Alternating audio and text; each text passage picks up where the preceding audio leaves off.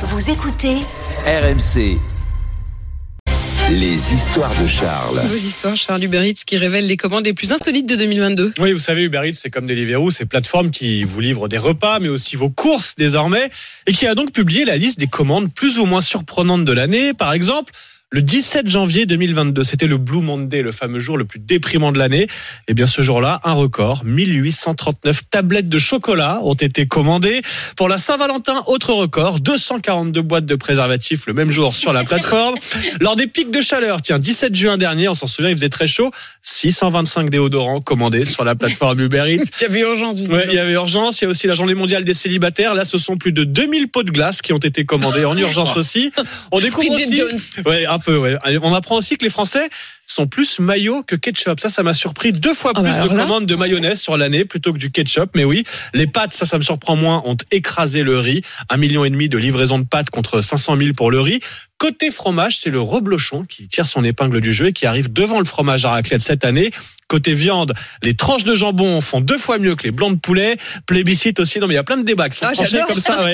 L'eau plate domine largement l'eau gazeuse. Enfin, débat houleux tous les matins à la rédaction. Et bien, sachez que les croissants ont la faveur des Français devant les pains au chocolat. 193 000 croissants contre 127 000 Moi, je préfère le croissant le matin et le pain au chocolat au goûter. Vous voyez. Ah oui. Ouais, ouais, Euh, non, on non, mais je trouve que chacun a son petit moment, euh, son petit moment. le Moi, je préfère l'urgence tartiflette euh, avec le reblochon. Mais... À la même heure, là, pour le petit-déj, Ah j'étais- moi, ouais, j'étais sur le petit-déj. Il n'y a, il a pas d'heure pour le fromage. Pas Ah bah. d'heure pour un reblochon. Euh, Charles, ici la bouillabaisse entrée au patrimoine mondial immatériel de l'UNESCO, comme la baguette, c'était la semaine dernière. Alléluia. Eh ben oui, Alléluia, après la baguette, les Marseillais veulent la bouillabaisse. Deux chefs marseillais ont lancé le combat. Il s'appelle Yvan Vahagnan, chef du restaurant La Calanque Bleue, et son confrère Alexandre Pina de chez Fonfon, tous les deux à Marseille, veulent que la bouillabaisse fasse son entrée comme la baguette au patrimoine immatériel de l'UNESCO. Pour ça, ils sont en ce moment à New York en train de tenter de rassembler des personnalités et des chefs À New autour York, de ce faut aller à projet. New York pour parler de la bouillabaisse. Bah, il, faut, il faut faire du lobbying dans le monde entier. C'est un projet qui va prendre des années. Ce qui est certain, c'est qu'il faut d'abord se mettre d'accord sur une recette unique pour la faire rentrer au patrimoine mondial. Et là, a priori, ils sont tombés d'accord. Pour une bonne bouillabaisse, accrochez-vous, sortez les stylos. Il faut du congre, de la rascasse, du turbo, du rouget et de la vive, sans oublier les pommes de terre, le safran, la rouille et l'aioli. Et C'est là, pas, c'est pas le débat le plus fondamental.